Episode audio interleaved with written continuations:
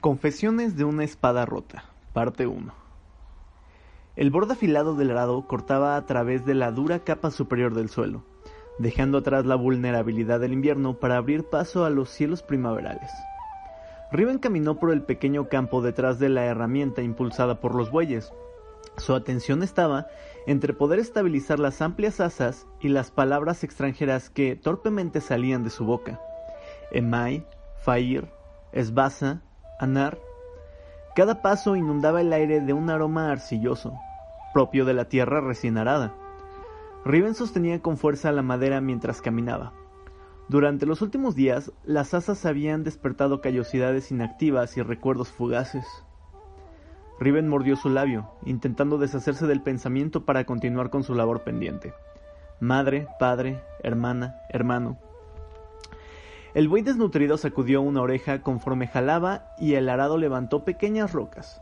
Estas golpearon a Riven, pero ella no les prestó atención. Traía puesta una camisa tejida cuyas mangas, sucias por la tierra, estaban enrolladas en forma de gruesas franjas. Los pantalones, que eran del mismo material, se habían teñido del amarillo oscuro del barro. Los dobladillos ahora serían demasiado cortos para el hombre para el que habían sido hechos, pero en ella apenas rozaban sus tobillos desnudos y la parte superior de sus sencillos zapatos llenos de lodo. Emai, Fair, Esbaza, Anar. Riven continuó el mantra, memorizando cada palabra. Ersai, hijo, Vieda. Sin disminuir el ritmo de su andar, con su manga retiró de su ceja un mechón de cabello empapado en sudor. Sus brazos eran musculosos y con facilidad podía sujetar el arado con una sola mano. El granjero había subido a la casa por el almuerzo y un poco de agua. El anciano le había dicho que podía parar y esperar en el umbral del bosque sombreado que rodeaba la región, pero Riven insistió en terminar.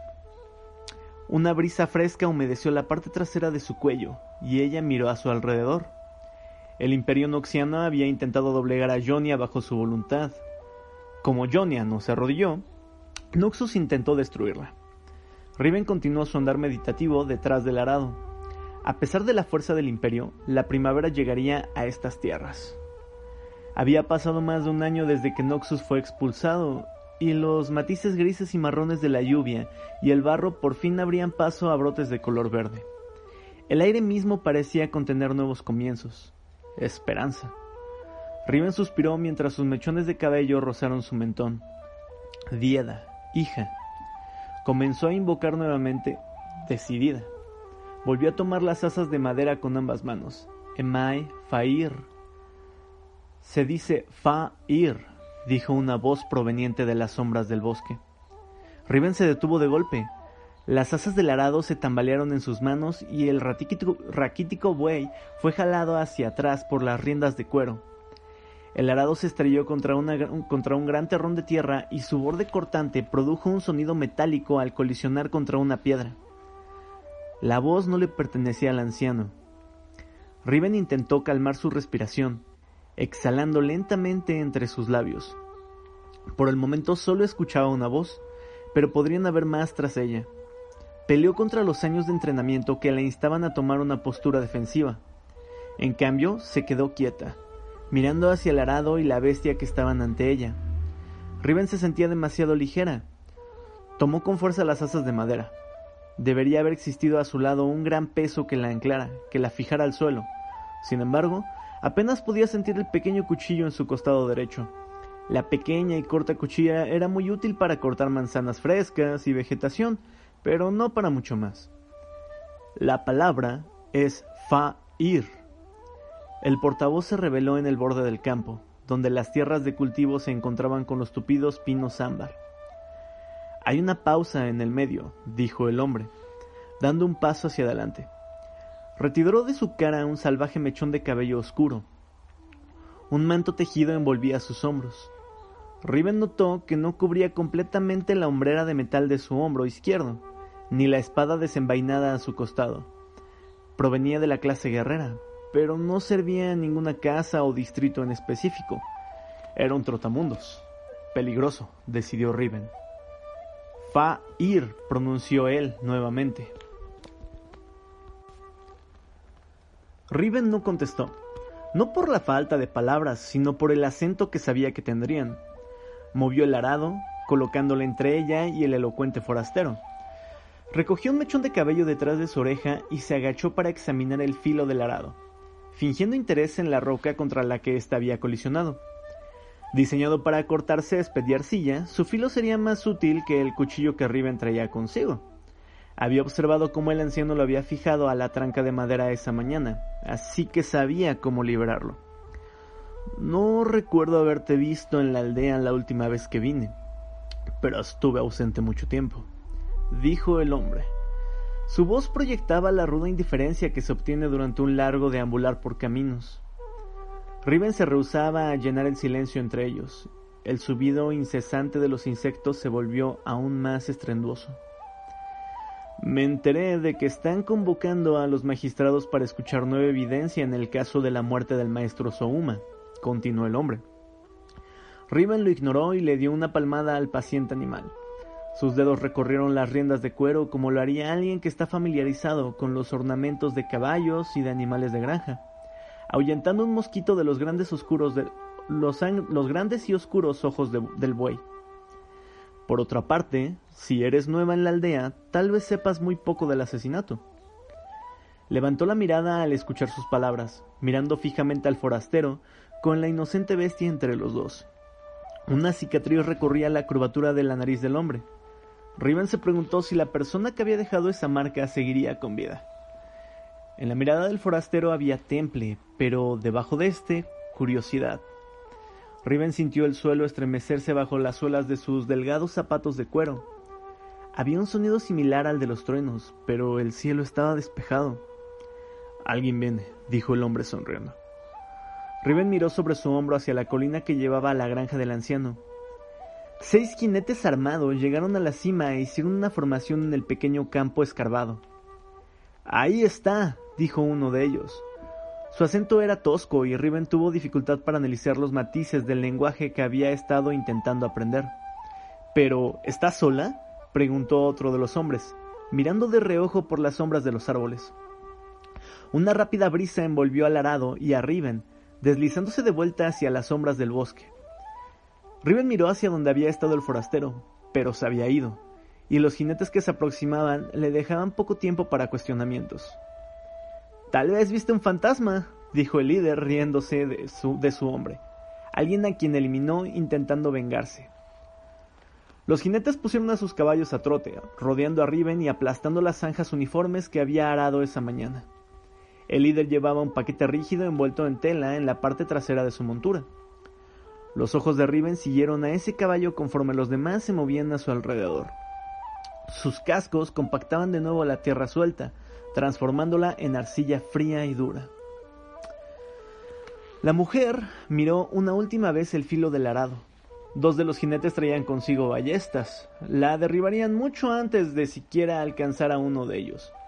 Sus dedos ansiaban tocar el arma potencial, pero su mente les imploraba mantenerse inmóviles. Sus músculos se tensaron rápidamente. Su cuerpo, que había sido entrenado durante mucho tiempo para pelear, no cedería tan fácil ante la calma. Un, ensordecedor torrente de sangre comenzó a palpitar en sus oídos. Morirás, rugía, pero ellos también. Los dedos de Riven se estiraron para alcanzar el filo del arado. ¡Déjenla en paz!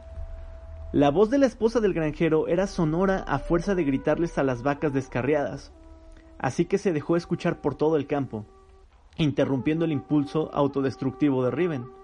Asa, apresúrate, debes hacer algo. Cuando el granjero y su esposa bordearon la montaña, los jinetes cesaron de rodear en círculos a Riven. Riven mordió con fuerza el interior de su mejilla. El dolor agudo le hacía enfocarse, sofocando la necesidad de pelear. No derramaría sangre Johnny en su campo. Les dije que se quedaran en casa hasta que hubiéramos terminado, dijo el líder. El anciano, Asa, se abrió paso cojeando por la tierra irregular. Ella no ha hecho nada malo, fui yo quien lo trajo dijo el hombre mientras señalaba el paquete envuelto. Yo me hago responsable. Maestro Conte, opa, dijo el líder. Una sonrisa condescendiente emergió de las comisuras de sus delgados labios. Sabes qué es ella. Ha hecho demasiado daño. Si por mí fuera, la eliminaría ahora mismo. Miró a Riven y arrugó la nariz en señal de disgusto. Por desgracia, anciano, podrás contar tu versión en la audiencia. Mientras el líder hablaba, los pies de Riven se hundieron en la tierra húmeda, que la sujetó por un momento. La sensación de sentirse inmersa y atrapada la abrumaba. Su pulso se aceleró y el sudor frío se deslizó entre sus hombros mientras forcejeaba para librarse. Su mente estaba envuelta por un tiempo distinto, por un campo diferente. Allí, los caballos resoplaban y sus cascos pisoteaban el barro empapado de sangre. Riven cerró los ojos antes de que más terribles recuerdos la enterraran. Inhaló profundamente. Una lluvia primaveral inunda este suelo, no la muerte, se dijo a sí misma. Cuando abra mis ojos, solo estarán los vivos. Cuando abrió los ojos, la tierra era un campo recién trabajado y no una tumba abierta.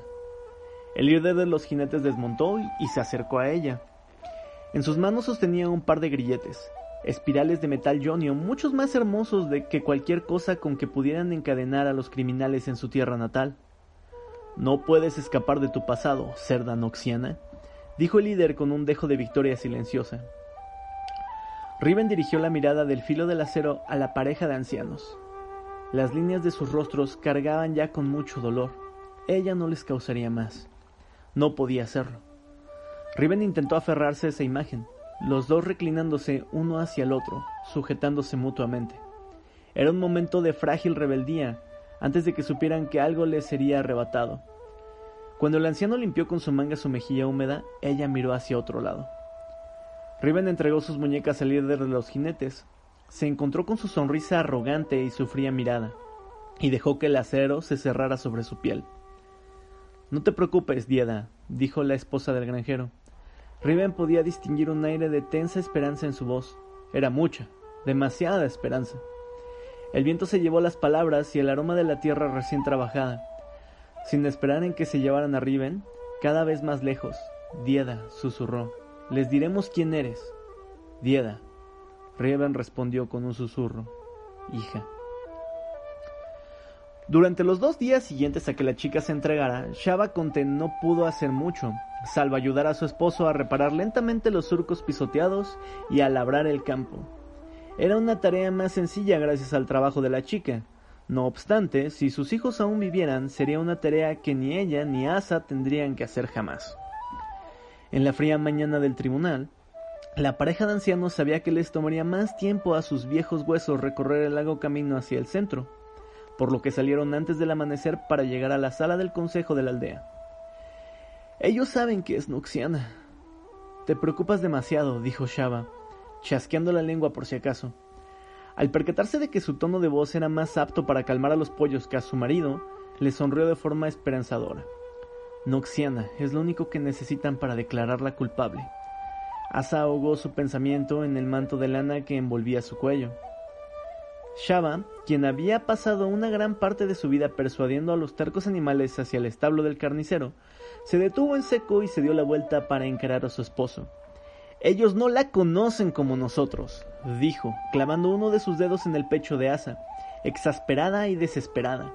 ¿Es por eso que tienes que hablar a su favor, viejo sinvergüenza? Asa conocía a su esposa, por lo que sabía que ningún argumento adicional la haría cambiar de parecer. Así que asintió gentilmente. Shaba se aclaró la garganta en señal de desaprobación y volvió a emprender el camino, marchando en silencio hacia el centro de la aldea.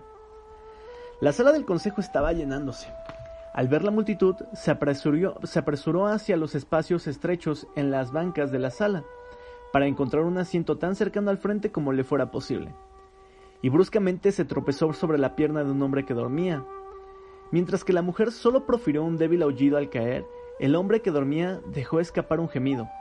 Como un relámpago, su mano se impulsó hacia adelante, y con la fuerza del acero, agarró a la mujer del brazo antes de que cayera contra el suelo de piedra. Fíjese dónde pisa, Oma, dijo el forastero respetuosamente. El alcohol se notaba en su aliento, pero no arrastraba ninguna palabra. Retiró su mano en cuanto la anciana se puso de pie. La anciana miró por encima del hombro a su inesperado salvador, estrechando los ojos. Bajo su escrutinio, el hombre se adentró en las sombras del manto que cubría sus hombros y rostro. La marca de una cicatriz que atravesaba su nariz desapareció en la oscuridad. La sala del consejo no es un lugar para recuperarse de una noche de juerga, joven. Shaba acomodó su atuendo con un evidente desdén en la punta de su mentón. La vida de una mujer se decidirá hoy. Márchate antes de que te pidan reconocer tus malas acciones ante los magistrados. Shaba. El anciano había llegado hasta su esposa y colocó una mano sobre su hombro. Debes mantener tu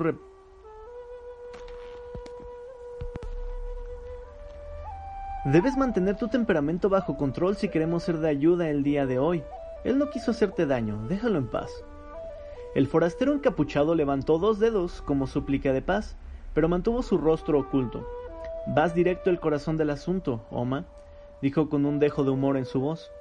Shaba siguió avanzando, portando su indignación como un regalo delicado. El anciano inclinó su cabeza al pasar. No la juzgues por la primera impresión, chico. Está preocupada por la posibilidad de que un alma inocente sea declarada culpable antes de que se conozca la verdad. El hombre encapuchado gruñó como señal de aprobación mientras el anciano avanzaba. En eso coincidimos, Opa. El anciano le devolvió la mirada al escuchar las extrañas y susurradas palabras. El asiento estaba vacío, excepto por una tenue brisa que agitó las vestiduras de una pareja que se encontraba cerca, enfrascada en una conversación. El forastero encapuchado se había alejado a las sombras de la sala de consejo. Shaba eligió un sitio para sentarse, delante de la multitud reunida. Los espirales de la banca de madera debían ser cómodos. Los habían forjado tejedores de madera para promover el equilibrio y las discusiones armónicas del deber civil. Pero la anciana no lograba encontrar una posición cómoda. Miró a su esposo sentado pacientemente en un banco chirriante, esperando a ser llamado. A un lado de Asa, un alguacil se puso de pie y se limpió los dientes con un trocito de madera. La anciana reconoció al alguacil de nombre Melker, el líder de los jinetes que había ido por Riven. Lo fulminó con la mirada, pero Melker no se dio cuenta. Él miraba las puertas que se encontraban en la parte trasera de la sala. Cuando se abrieron y cerraron detrás de tres figuras, tres figuras en túnicas oscuras, se incorporó rápidamente, apartando el pedacito de madera de su boca. Los magistrados, con las suaves y largas túnicas cayendo detrás de ellos conforme tomaban su lugar en la mesa principal, observaron la multitud que se encontraba en el recinto. El barullo que resonaba en la sala se transformó en un gran silencio. Uno de los tres, una mujer alta y delgada con una nariz semejante a la de un halcón, se puso de pie con solemnidad.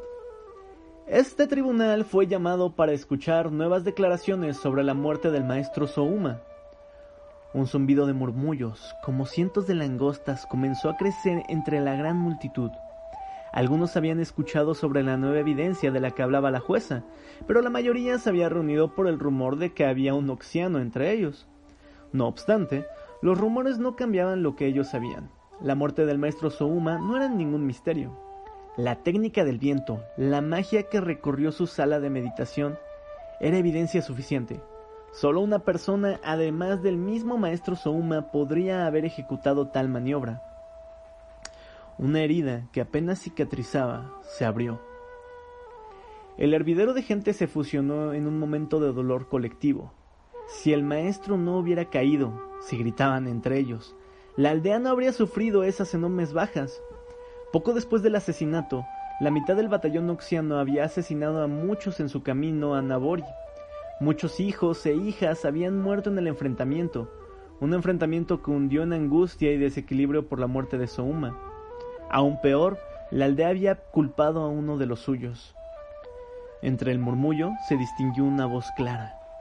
Ya sabemos quién asesinó al maestro Souma, dijo Shaba, hablando entre sus curtidos labios. Fue ese traidor, Yasuo.